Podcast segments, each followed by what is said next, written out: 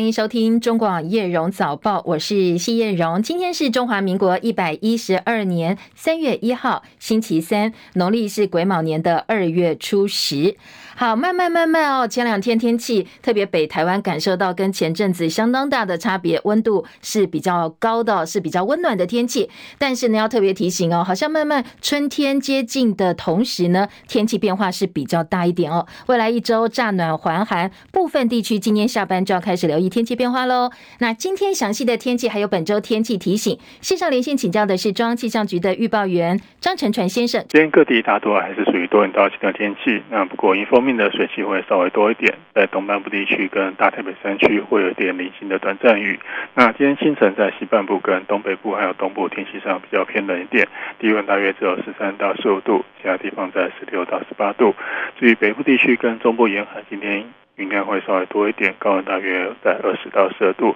其他地方的话还是有二十四到二十六度，南部内陆更可以来到二十九到三十度，白天都还算是比较舒适温暖一点，中南部的低温差比较大一点，早出晚归请自携身兼衣物。那晚上开始东北季风会增强，那强度。有机会来到大陆冷气团的等级，所以北部跟东北部晚上开始天气就会开始转冷，请留意温度的变化。那明天到后天清晨就会受到这波冷空气的影响，北台湾的天气会比较偏冷一点。明天白天的高温大约只有十六到十八度，至于其他地方的话，高温也会下降一些，不过还是有二十到二十六度。至于低温方面，和今天大致比较类似。那周五白天冷空气会稍微减弱一点，不过周六东北季风会再度的增强，并且会一一路影响到下周一。那下一波东北季风预计会伴随比较强的辐射冷却效应，所以早晚的低温和今这几天都还是蛮类似的，甚至有机会再低一点。至于降雨方面的话，未来一周水汽都不太多，除了明天还有周六迎风面的降雨几率会稍微提高一点之外。其他时间各地大多都是属于多云到晴的天气。那最后提醒大家，今天西半部地区跟金门马祖龙有局部雾或低云影响能见度，行车用路请注意路况安全，往返离岛也请留意航班的资讯。而今天在东半部沿海跟中半岛则有长浪发生的几率，前往上述海边活动请多留意。请教陈船，刚才有提到未来一周降雨都不多，但是南部水情拉紧部，北部也开始吃紧了。在目前可以观测到的不久之后，有没有近期比较明显降？降雨的机会呢？嗯，未来一周看起来水汽都比较少，那那比较也都是比较偏向在迎风面。即使迎风面的话，看起来也都不太多，大部分都是比较属于多云到晴的天气。那可能还要。呃，水汽要再增多，可能要再观察一阵子。嗯嗯，也希望老天帮帮忙啊！谢谢陈传的天气提醒。为什么会这样讲哦？因为呢，降雨量已经写下三十年来新低了。在南部主要水库蓄水量持续下滑，增文水库蓄水量现在只剩下百分之二十一。台南今天水情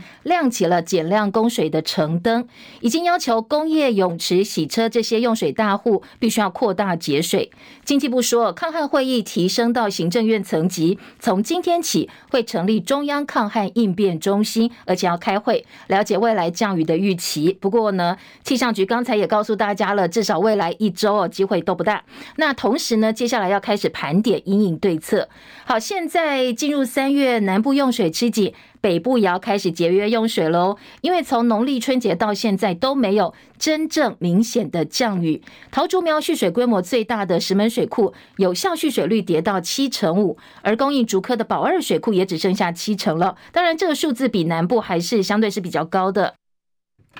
因为到昨天为止，全台主要水库新山水库蓄水量只有百分之十三点六，石冈坝、雾社、曾文呢，这些水库蓄水量大概只有百分之二十到二十七，乌山头水库也剩下不到四成。那北部现在呃永和山水库这两天就会跌破六成，所以距离五月底梅雨大概还有接近两个多月的时间、哦。那对农灌、对工业跟民生用水来讲都是相当大的考验。不过当然邀请请大家帮帮忙。因为呢，不管你现在是在北中南哦，特别南部是更吃紧，大家平常生活呢多帮忙节约用水，大家一起共体时间度过难关。市场压住美国联准会会进一步升息，公债殖利率攀升。今天美国十年期的美债殖利率一度升到百分之三点九八三，写下去年十一月十号以来的新高。所以呢，今天美股收盘道琼的月线吞黑，二月跌了百分之四点一九。道琼工业指数今天收盘跌两。两百三十二点，三万两千六百五十六点。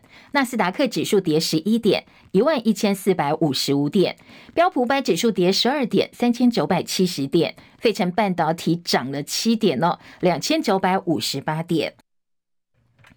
ADR 表现，台积电 ADR 收盘跌百分之零点二六，八十七点零七美元。联电 ADR 涨了百分之零点八七，八点一三美金。另外，今天在美股财经市场几个关注的新闻重点，第一个在数字部分呢，经济前景比较悲观，所以美国二月消费者信心指数降到一百零二点九，比市场预期的还要低。美国的银行研究，联准会可能会把利率上调到接近百分之六，希望长时间来对抗通货膨胀。特斯拉股价今年以来大涨超过百分之九十，所以股价翻涨也使得呃使得这个马斯克重新回到世界首富的位置。不过，马斯克被股东告上法院，他们指控特斯拉扩大夸大了电动车自动驾驶还有全自动驾驶的性能。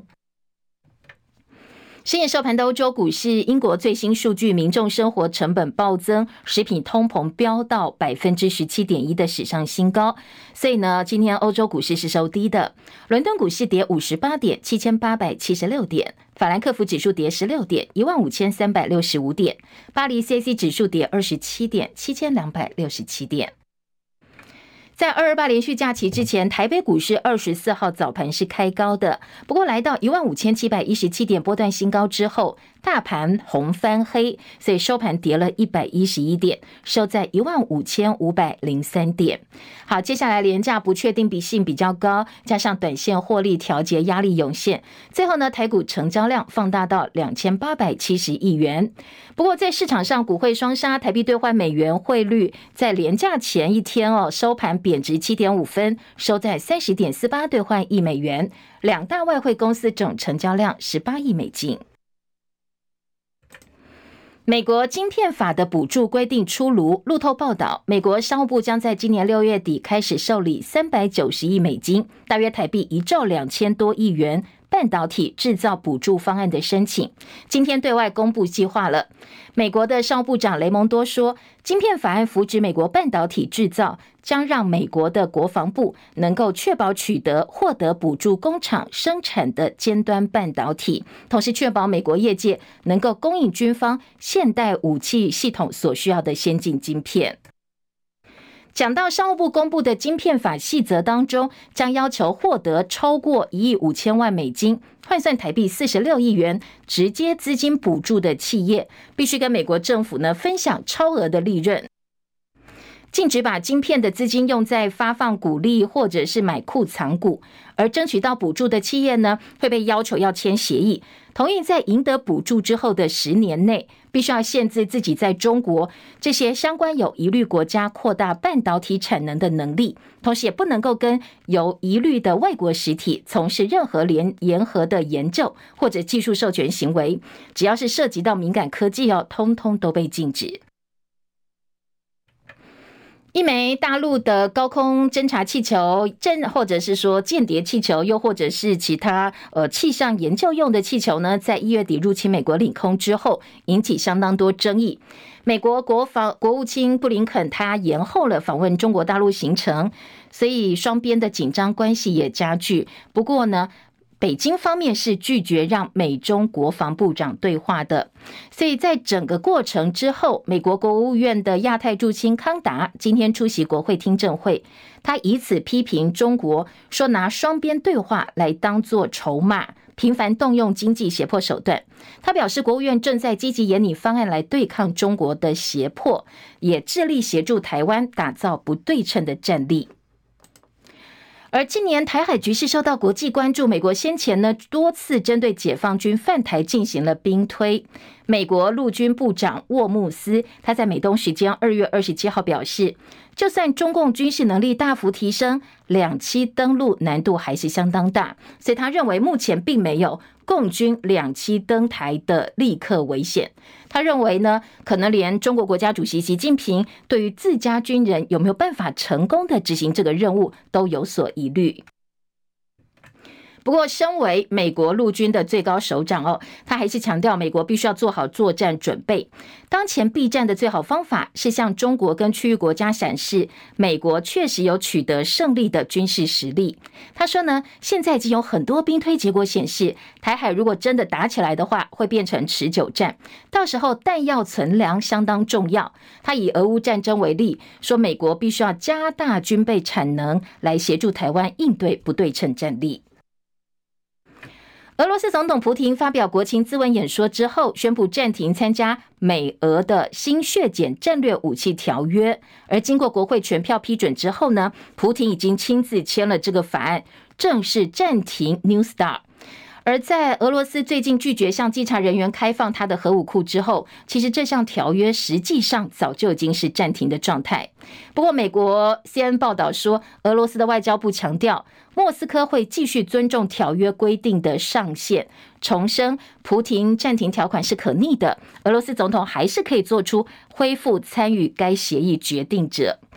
而在相关的条文当中，这一次呢，普亭暂停的美俄限核条约当中，它是限制美国跟俄罗斯可以拥有的已经部署洲际射程核武器的数量。那双方可能会针对这个部分呢，还要再加以谈判。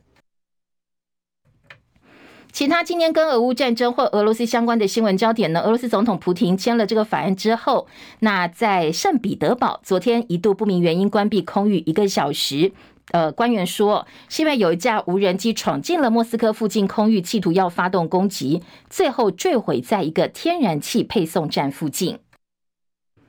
俄罗斯第一女高音安娜聂翠科，她受我们国家交响乐团 NSO 的邀请，本来三月五号呢要登上国家音乐厅。不过，民进党立委王定宇等人质疑说她是俄罗斯总统普京的好朋友。后来文化部又加码表示，台湾对战争的态度没有模糊空间。所以呢，国家交响乐团 NSO 已经宣布了要取消这位俄罗斯第一女高音在台湾演出的音乐会。俄罗斯总统普廷把国家友谊勋章颁给曾经主演《魔鬼战将》等多部卖座动作片的好莱坞巨星史蒂芬史奇格，来表彰这位亲俄罗斯派演员在国际合作上的贡献。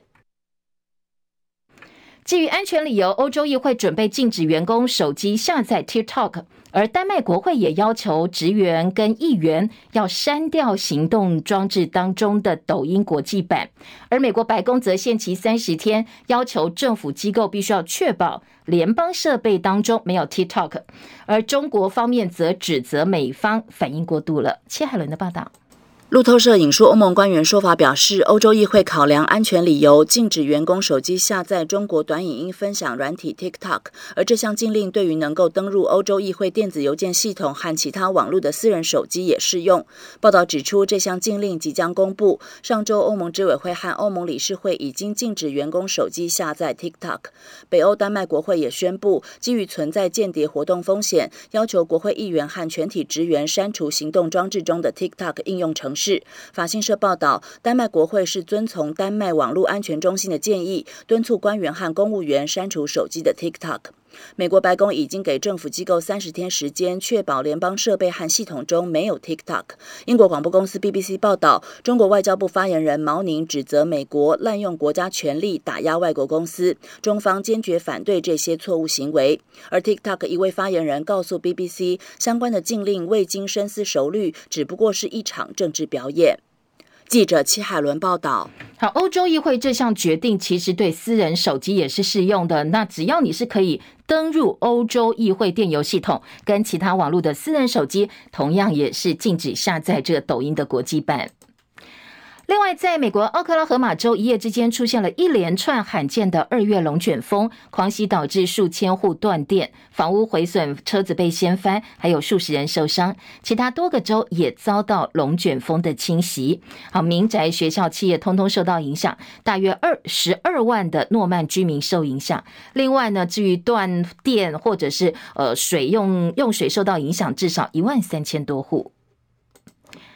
继续这则新闻可能会让人有点不舒服哦。如果您是用餐或旁边有小朋友的话，建议大家可以斟酌一下，要不要暂时跳过这两分钟的收听。好，这是香港二十八岁蔡天凤名媛遭前夫一家杀害之后肢解烹尸的新闻。好，案件惊动两岸三地，香港媒体最新报道说，警方连日来先后逮捕了四名涉案的前夫家人，其中邝姓前夫跟他曾经担任警察的父亲，担任蔡天凤私人司机的哥哥，涉嫌谋杀。跟分尸，被控谋杀罪，而前夫的妈妈知情不报，被控妨碍司法公正罪。死者家属昨天在警方陪同之下到公众殓房认尸，包括死者的妈妈、爸爸、现任丈夫跟公婆都到现场。之后呢，凶案现场也参加了超度法事。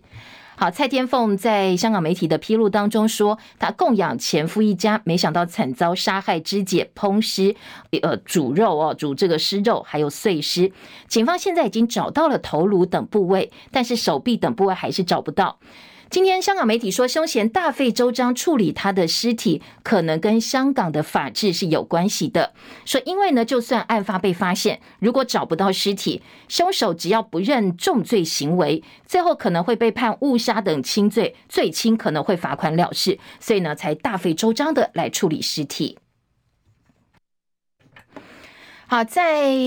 二二八连假最后一天，很多人都把握时间出游了，也有人说是呃这个假不够长。时代力量党团打算在新会期提案修法。把本来十一天的国定假日日哦，增加到十九天，希望劳基法把修法删掉的七天假日给补回来。还有立委主张元宵节也要休假，不过当然工商界看法不一样，急得跳脚，说真的休这么多假的话，会冲击到产业。而丹麦国会则是通过了一项法案，废掉国定假日大祈祷日，他们的理由是休假多可以帮助国家的税收增加，然后把这个钱呢来当做增。加国防开支的资金。昨天是二二八和平纪念日七十六周年，总统蔡英文、行政院长陈建仁都到台南参加中枢纪念会二二八事件的中枢纪念仪式，而副总统赖清德则是在脸书抒发心声，强调转型正义是政府责无旁贷的工作。昨天也是林宅血案发生四十三年，监察委员范训律说，因为发现新事证，监察院继续调查。近一年爬书仅存档案里面有很多重要发现。他说，动手的主谋者或主谋集团现在已经有点呼之欲出，而且调查结果发现，当时的情治单位阻扰刑事单位侦办，所以真相没有办法大白。而前民进党主席林义雄跟家人希望有真相能够告慰亡者在天之灵。他昨天特别预告说，现在哦，主谋集团跟主谋者已经有点呼之欲出了。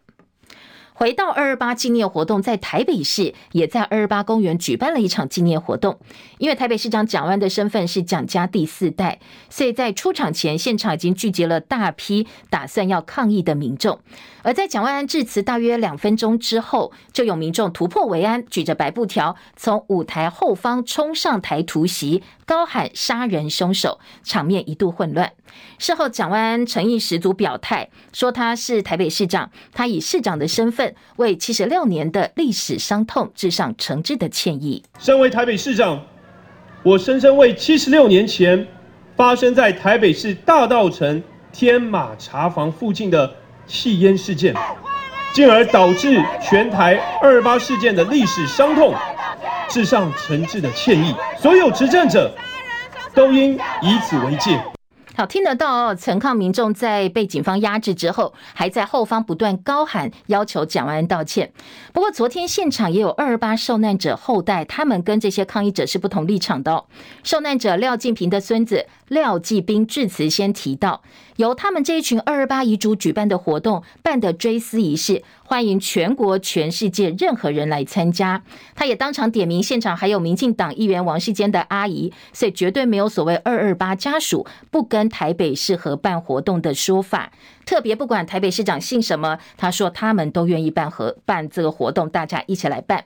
另外一位受难家属王天丁的曾外孙王冠宇，他致辞的时候特别提到。他的外婆在他最青春年华失去最挚爱的父亲，但他从来没有从外婆口中听到仇视政府的言论。他认为这段历史不应该让台湾社会遗忘，也希望呢自己能够像外婆一样谨记历史，但是不要让这段历史的仇恨蔓延。好，活动过后，网红这个被认为现在是立场青绿网红四叉猫刘宇，他在网络上也贴出跟抗议民众的合照，那陈抗者的身份就开始被部分网友质疑了。对此呢，有陈抗者留言说，他们是一群长期关注社运的大学生，但是并不是每个真正都是二二八受难者的家属。而国民党议员钟佩君同一天也在脸书表示，他要提案台北市明年开始停办官方呃官方的二二八追思会，希望能够杜绝政治极端分子跟投机者年年消费二二八。昨天，新北市长侯友宜出席二二八事件纪念活动，他在致辞的时候提到了三平三的态度来面对现在的民意。很多人解读说，诶，他现在说话不只是吼吼做代志哦，不只是新北市政了，现在开始展现出总统格局的高度。对此，呃，这个侯友宜昨天也回应了，他说呢，这是从政者跟政府应该扛起的责任。在这一块土地，都希望我们国家会更好。所以唯有共荣共好，大家团结在一起。我们的三平就是面对所有的低薪、物价、缺血缺电，要帮民众解决问题，让社会的公平、两岸和平、国家太平，这是我们应有的态度。也要让人民能够在面对国际的冲击底下，能够人民安心，社会安定。国家安全，这是每一个身为从政者，每一个政府所应该扛起的责任。好，另外呢，红海创办人郭台铭最近表态，想要重新回到国民党选总统。不过蓝营内反对声音涌现，所以他能不能够成功回到国民党还有变数。对此，民众党前立委蔡壁如向郭台铭招手，他说乐见郭台铭跟柯文哲合作。对此呢，民众党发言人否认党内曾经谈论过相关的话题。不过党主席柯文哲昨天被问到，如果你跟郭台铭合作，你愿不愿意当郭的副手？柯文哲说他会团结一切。可团结的力量。民众党是一个多元开放的政党嘛，每一个党员都可以发表他的意见。现在讲都太早了嘛，团结一切可团结的力量嘛。而国防部二十一号公告《全民防卫动员准备法》修正草案，全案更名为《全民防卫动员法》，要求县市政府配合对出版、广播电视事业、网际网络平台等从业人员进行调查。资深媒体人赵少康说，过去蔡政府想要推动数位中介法，不过被外界批评之后才落幕。现在这个全动法根本是借尸还魂。就说原来他不知道搞个什么数位中介法，后来被大家反对，不敢弄了。我觉得借尸还魂了，哦，就借着这个动员法呢，要管制媒体，哦，你真的打仗起来的时候，那媒体也会自治的啦，哦，打仗的时候大家都知道嘛，要以国家安全为最重要，战争要打胜最重要，那你在准备当中，你就要开始叫怎么登记对媒体的从业人员去调查，要搞什么鬼嘛，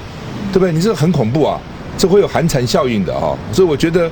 对媒体下手是最不应该、最不智哈。也辜负了民进党叫做什么民主进步，简直是民主退步嘛。好，这全动法讨论相当多层面哦，包括了是不是卫役的学子，就是高中生，他们现在也被要求要开始准备上战场呢。今天的早报有相当多报道，等一下读报新闻，我们继续来了解。总统府资政辜宽敏前天过世，享寿九十七岁。蔡英文总统昨天中午到阳明山辜家致意，慰问家属。而辜宽敏创办的制宪基金会表示，辜宽敏的悼念地点设在台湾制宪基金会大会议室。而在今天开始哦，到三月五号为止，每天早上九点钟到傍晚的七点钟开放各界追思。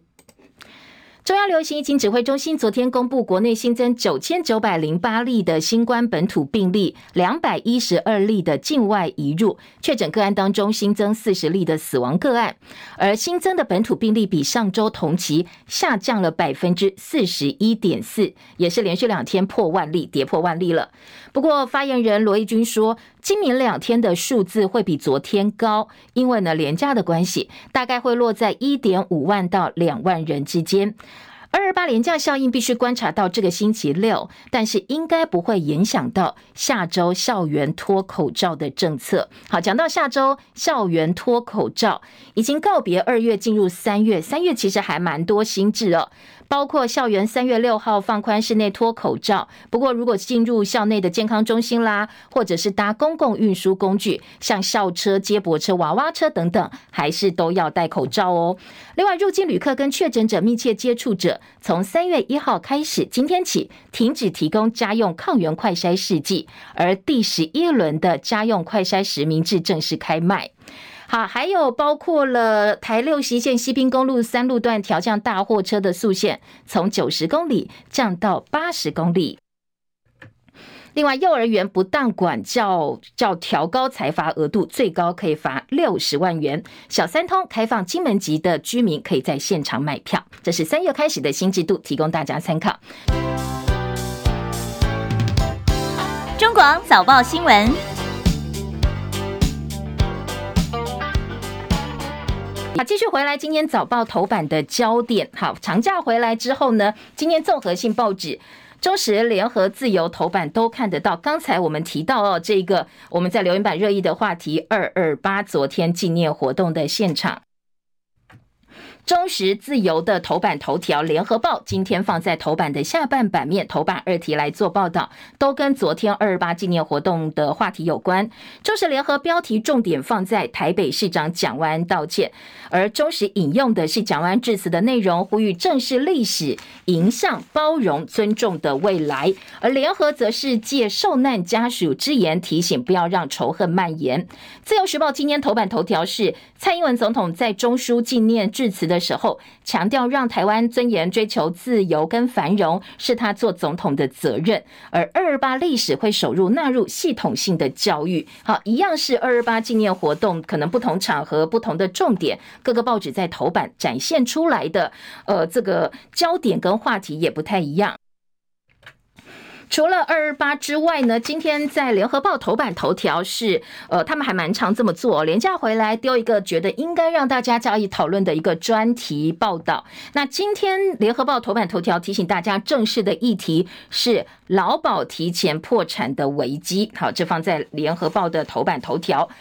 呃，今年联合报是利用五大数字整理十年来的五大变化。包括请领人的年呃人数啦、年纪啦、投保年资、薪资、请领金额等等，用这些数字的变化来证明说，现在劳保财务恶化的速度超过大家的想象。好，提醒哦，这个劳保的基金呢，恐怕必须要小心提前破产，所以呢，相对应的措施也要做好准备。这是联合报今天的头版头条规划的报道。财经报纸两大财经报纸，工商跟经济，今天在头版头条关心的是半导体跟台积电。好，经济日报今天在头版头条告诉你说。呃，五大客户砍单，台积本季财测恐怕很难达标。当然，这不是台积电自己讲的哦，是业界传出受到超微、辉达、联发科、高通、英特尔五大客户库存调整比预期还要激烈，所以台积电呢，本季营运逆风大增，恐怕面临美元计价营收没有办法达成财测低标的问题，单季营收季减幅度会大于百分之十七。高于本来财测预期的百分之十四点二，当然它的毛利率啦跟营收利率也会受到影响。好，这个传闻昨天台积电是不予回应的。今天台积电在美股的 ADR 收盘也是跌的，跌了百分之零点二六，八十七点零七美金。这是经济日报今天头版关注的重点。除了头版头条之外，其实今天财经报纸还蛮多是，呃，可能可以跟台积电有关的报道。像美国晶片法案定出了分润条款，就说，哎，你如果有超过预期的利润，你要分给美国政府。那包括了分润，还有照顾员工、建厂人员的孩童，甚至还要托育等等费用。所以今天经济日报在三版的话题版说，呃，这么多的条款可能会让去投资的企业，它的成本压力大为增加，而且。对于非在美国本土的这些企业来讲，可能就占了一些优势，比这些外国媒呃外国企业到美国去投资，可能成本可以省一点。所以在这个部分呢，是不是呃对这些外国企业，包括台积电在内歧视啦，或者是不公平啦，甚至有人说你吃定台积电哦，可能它的成本会大幅的上涨。像今天经济日报在内页新闻呢，它所引用的是说。呃，在成本部分，至少会比在台湾增加四到五倍的成本。好，这样一个成本是不是企业吃得消哦？财经报纸很关注。好，另外在联合报今天的内页则说，其实不止美国半导体，日本国家队也在北海道设新厂，所以台积电也想去日本设厂。那在自己本土企业的竞争、日本的竞争之下，台积电有多少的优势呢？不知道哦。好，这是。呃，在包括财经报纸、综合性报纸、财经版面都讨论到的，但是《工商时报》今天的头版头条则是告诉你，哎，这个半导体还有戏哦，不要太呃这个悲观，半导体股还有戏，多头行情没走完，说外资大举回补台积电等指标股，所以如果你是投资台积电股票的话，后市很乐观。好，这是《工商时报》跟《经济日报》的提醒好像不太一样哦，我们都提供给大家自己做判断。听完了头版头条之后，我们回头来听听看各个报纸在这些新闻当中还有哪些呃分析啦、报道啦或不同面向的一个观察。先从头版头条的二二八听起。中时今天的头版头条，刚才提到哦，是台北市的纪念活动。当然，在照片部分有蔡总统，有蒋万安市长，说蒋万安的身世特殊备受瞩目。其实不止蒋万安，过去李马都曾经道歉承担错误。他说，呃，不断不断反省，不断挖掘。他在参加台北市二二八纪念相关活动之后，他呢不断反省，对于台北市二二八历史教材，尽可能的搜。搜寻，当然，昨天，嗯，他承担政府所犯的错。过去前总统李登辉也曾经以国家元首的身份致上最深切的歉意。前总统马英九也说过，要体认家属的心情，痛定思痛。所以呢，这个部分他昨天是以台北市长的身份也公开道歉。中国时报，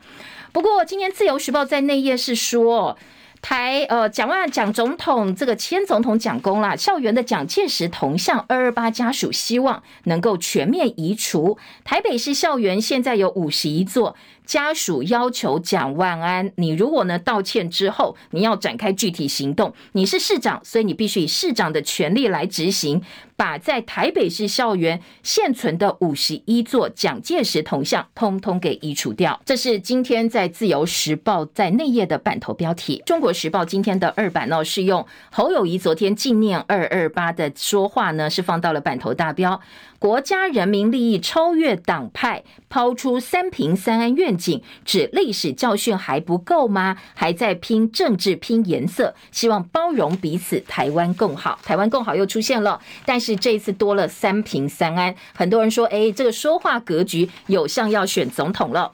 今天的《中国时报》二版是，呃，侯友谊昨天表示，坚信国家人民利益超越党派，希望彼此善解、善待、理解，让中华民国、让台湾达到社会公平、两岸和平、国家太平、人民安心、社会安定、国家安全，所谓的三平三安。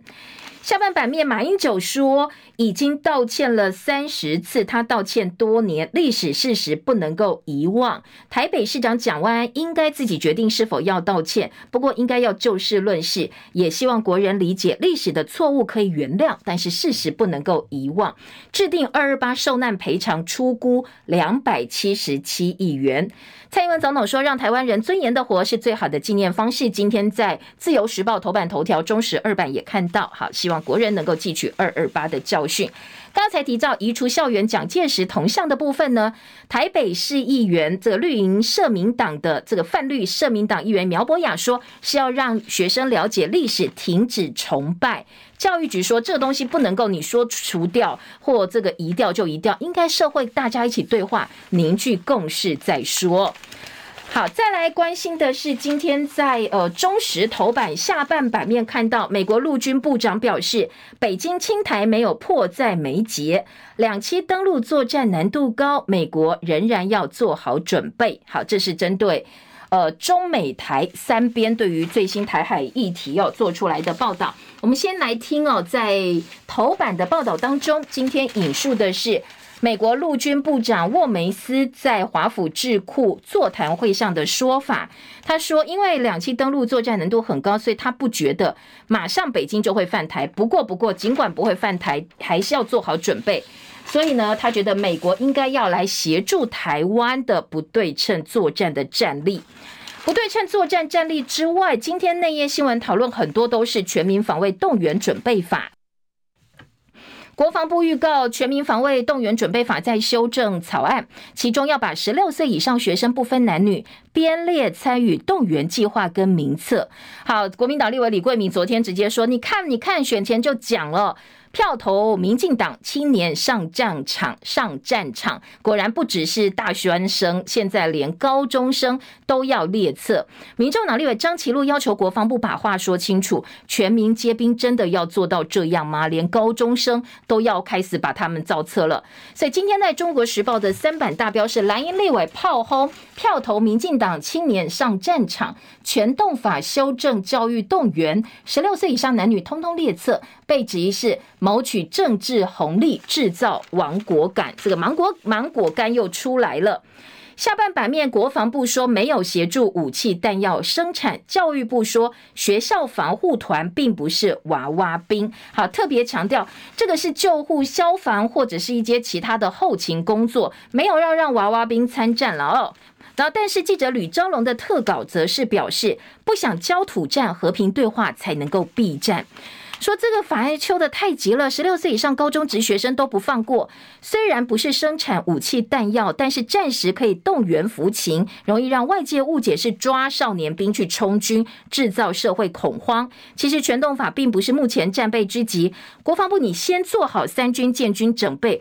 你自己没有先做好，第一线都没做好，就每天想着把老百姓拉进你一起去打仗哦，或一起去战场上努力，说你这不是吓老百姓吗？不应该，也不不可以借军管这套法令来逼老百姓去上战场。这个是呃，今天呃《中国时报》的报道。好，立委这个联合报今天也一样哦，三版整个版面。不过教育部特别强调是高中生不参战，而立委则批这是打模糊战，说政府你要明白的界定跟管理，把话说清楚，不要跟人民打模糊战。另外呢，三版今天联合报的重点重中之重，其实是美国对台湾的承诺，放到了版头大标题。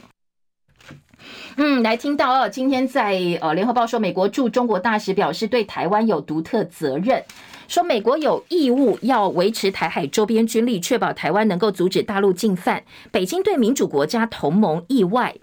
谈登岛难度，美国陆军部长说，习近平恐怕自己也不确定他们能不能够成功。平台海危机，美方政治承诺白纸黑字很清楚，但是大陆外交部说，布林肯恐怕要上历史课。这是布林肯先前表示说，呃，全球非常关心台海爆发危机，因为这不是中国基于主权的内政问题，而是全世界都关心的问题。大陆外交部发言人毛宁回批布林肯的言论不负责任。中中方坚决反对，在台湾问题上，布林肯应该要先去上历史课。当然，他强调台湾是中国的一部分。好，这是联合报今天另外一个标题内容。而联合报的综合新闻版说，国防部练兵火箭营操演实弹上街，瑞渊无人机要在桃园凌空，台东猩红色沙滩曝光，火箭车首度全程实装实弹。海军一五一舰队这个月七八号要在桃园竹围海滩展开两栖部队登陆试航测试训练，所以发布了空层空域操演的报告单。同一个时间会进行无人机的临空操演，而淡水口海域是中枢防务的最前线，特勤快艇淡水河操演也曝光了。今天联合报同时披露哦，在今天的内页版。好，俄罗斯跟这个很多人说，哎，今日乌克兰，明日台湾哦，所以今天在联合报的要闻版、中国时报的五版，通通都有青普亭派的俄罗斯女高音访台音乐会，因为。呃，可能在立场上，俄罗斯自己国家的立场哦，不是这个个人的立场，不是女高音的立场，所以呢，他在台湾演出，人都来了，但是喊卡了。好，今天的呃呃，这个联合报说访台引发反弹，俄罗斯女高音演出喊卡，亲普亭的安娜涅翠布科，虽然她自己已经跟普亭切割了，但是绿营立委说她就不应该出现在台湾，所以最后她的音乐会被取消。而在呃今天的《中国时报》说，搭机前被取消，立委则呼吁文化必须跟政治脱钩。民众党立委张其禄说，不要这么多泛政治化，人家就是来唱唱歌啊，女高音她有国际上的音乐地位，怎么可以因为她的朋友是谁谁谁，你就不让她来哦？好，这个是呃今天《中国时报》的说法哦。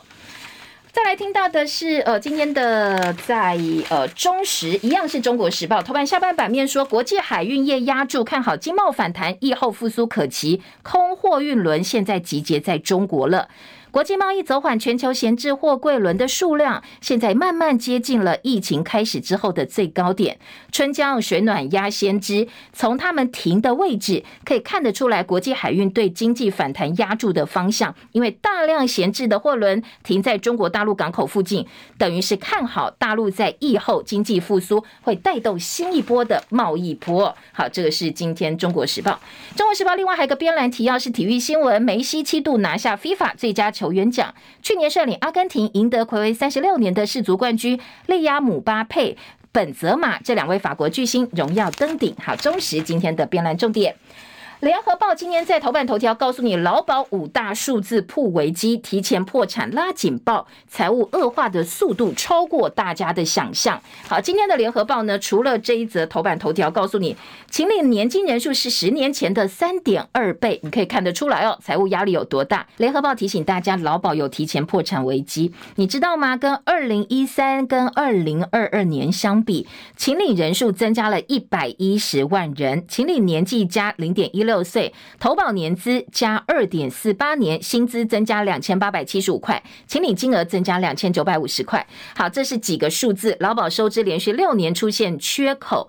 呃，也平均投保年资增加快破三十了，所以入不敷出的情况越来越严重。今天联合报除了告诉你数据之外，在内页新闻也有记者的特稿，陈素玲特稿说，我凸显出这个问题之后呢，联合报要呼吁的是。随着距离劳保破产期限越来越接近，学者警告，劳保破产可能比中共攻台还要快，这个更有可能性马上就要发生了，必须要特别的注意哦，根本挡不住收支逆差逐年加剧的庞大压力，这种核弹级的威力绝对不是空穴来风。其实劳保财务在三年曾经精算过一次，二零二一年精算结果是延后破产期限两年到二零二八。不过，这个劳保为什么这么关心？因为它跟千万国人的退休保障密切相关。真的领不到钱的话，你叫这些我前面辛苦了大半辈子，然后钱丢到劳保里头的人该怎么办呢？面对破产期限倒数计时，政府应该考虑缩短精算时程，不要再三年一次，你两年就算一次，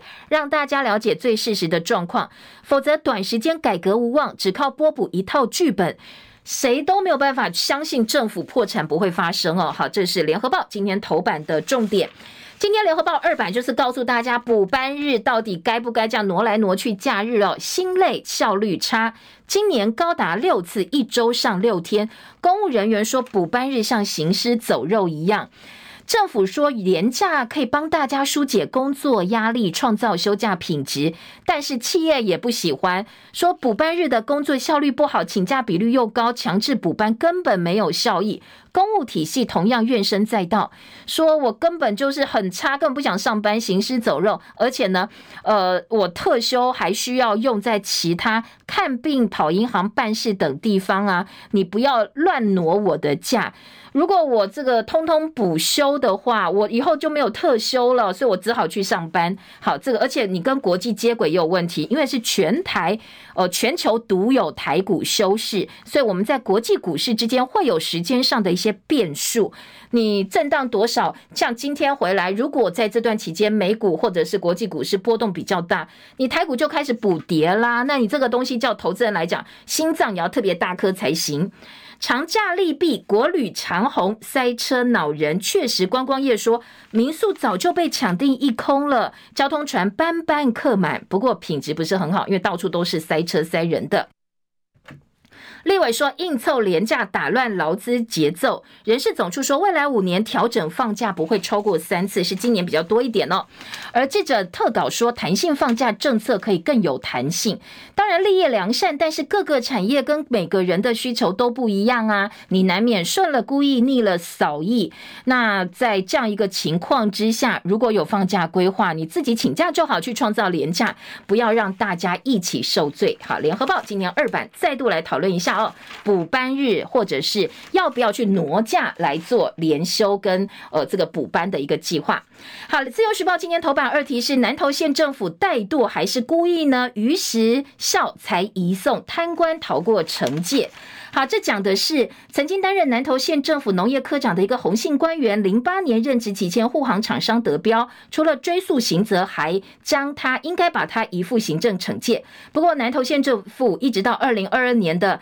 贪污犯性超过获判四年一个月确定之后，才将全案移送。好，你当然。在司法过程当中，你要判到确定，前前后后又来发回，又又拿去呃这个重新开庭哦，其实花了很多的时间，所以早就超过十年的追惩时效，最后就没有办法去处罚他啦，让他逃过惩处。所以今天在自由时报头版跟内页。法界都说，针对这种贪官，你要赶快修法，要管考，那必预防乱象发生，否则呢，你迟送和他过了十年，他不必再被惩戒了，你等于是帮助他逃避惩戒，这样一个情况是不可以的。好，自由时报今天的报道。好，再来听到的是内页新闻呢，今天政治新闻版哦，中国时报说。立法院选罢法排黑条款，今天会审查蓝绿攻防。民进党剑指蓝营涉黑的正副议长，国民党加码修政党法，扩大排黑到党职。蛋荒冠禽流感，蛋荒啊，鸡蛋荒，缺鸡。现在好像除了缺鸡蛋之外，本来说白肉鸡缺，现在连土鸡好像也不够哦，价格也是高涨的。所以今天的《中国时报》说。缺鸡蛋怪禽流感，蓝营立委驳马政府时代没有缺蛋哦，因为呢，陈吉仲说是禽流感的关系，都是因为马政府执政二零一五年的时候，一二月禽流感扑杀家禽太多了，所以呢，才害得现在要这个鸡蛋不够。不过蓝营立委说不要乱赖哦，根本跟马英九没有关系。好，另外在今天的联合报则说缺鸡蛋，现在要抢救缺蛋，鸡舍改建补助最高两千万，农委会鼓励升级，提供大小型机场一半的经费。蓝英说：“你到底有没有别的办法？只会大撒币吗？那马上就补助两千万，那问题永远没有办法解决啊！”蛋农说，应该培育本土蛋的种鸡，不要仰赖外国，从根本上解决问题。不止缺蛋哦，现在还缺药，所以医生呼吁只是用药退出给付。这是联合报的报道。说国内缺药问题严重，常见止咳、退烧软便剂现在也是大缺货，所以星光医院的副院长洪子仁建议，只是用药应该回归健保法规范，不再给付，大概可以减少二十亿的健保药物预算。那提醒政府哦，其实盘点各个医院所缺药的类型，列出不可少的核心药品，同时跟国防部研议一下军需药品。再来呢，就回归市场机制，只要药厂有利润，就不会缺药。这个是联合报告提醒政府要注意。好，这个民间团体说加快只是用药退出健保给付，中国时报也有报道。还要提醒的是，学者市井制造业第二季可能会爆裁员潮，水情拉警报，今天会开抗旱会议，打炒房五招，那拼五月底提前上路，预售进转售等两个子法预告已经修正。预售解约已经登录实价，倾向不下架。再来，在南投立委补选部分，礼拜五选情之夜，蓝绿大拼场，最后七十二小时决战，蓝绿都下达动员令，力挺蔡培慧、蔡英文跟赖清德站台。那蓝营助讲林明珍，县市首长集结，希望能够拉抬林明珍的声势。经济日报说，五大客户猛砍单，台积电本季财测难达标，台股 ETF 人气王换人做，国泰永续高股息收益人数冲上八十九点九万人。在内页新闻呢，今天的联合报告诉大家说呢，呃，其实台积电哦，现在半导体库存去化，现在问题已经解决了一半。体育新闻，今天各个报纸都有。昨天魔兽在呃国内的 T1 联盟明星赛当中拿下了明星赛的 MVP，打三十分钟三十七分十三个篮板，还有八次的助攻。他说他不想离开台湾，想要永远留在台湾。好，除了这个 T1 联盟之外呢，昨天前 NBA 台裔球员林书豪跟他的弟弟林书伟上演林家兄弟对决。好，加盟钢铁人队的林书豪赛后帮弟弟大抱不平，说我弟弟很棒，但是台湾媒体一直都太少关注他了。谢谢大家收看收听，用早报，明天见，拜拜。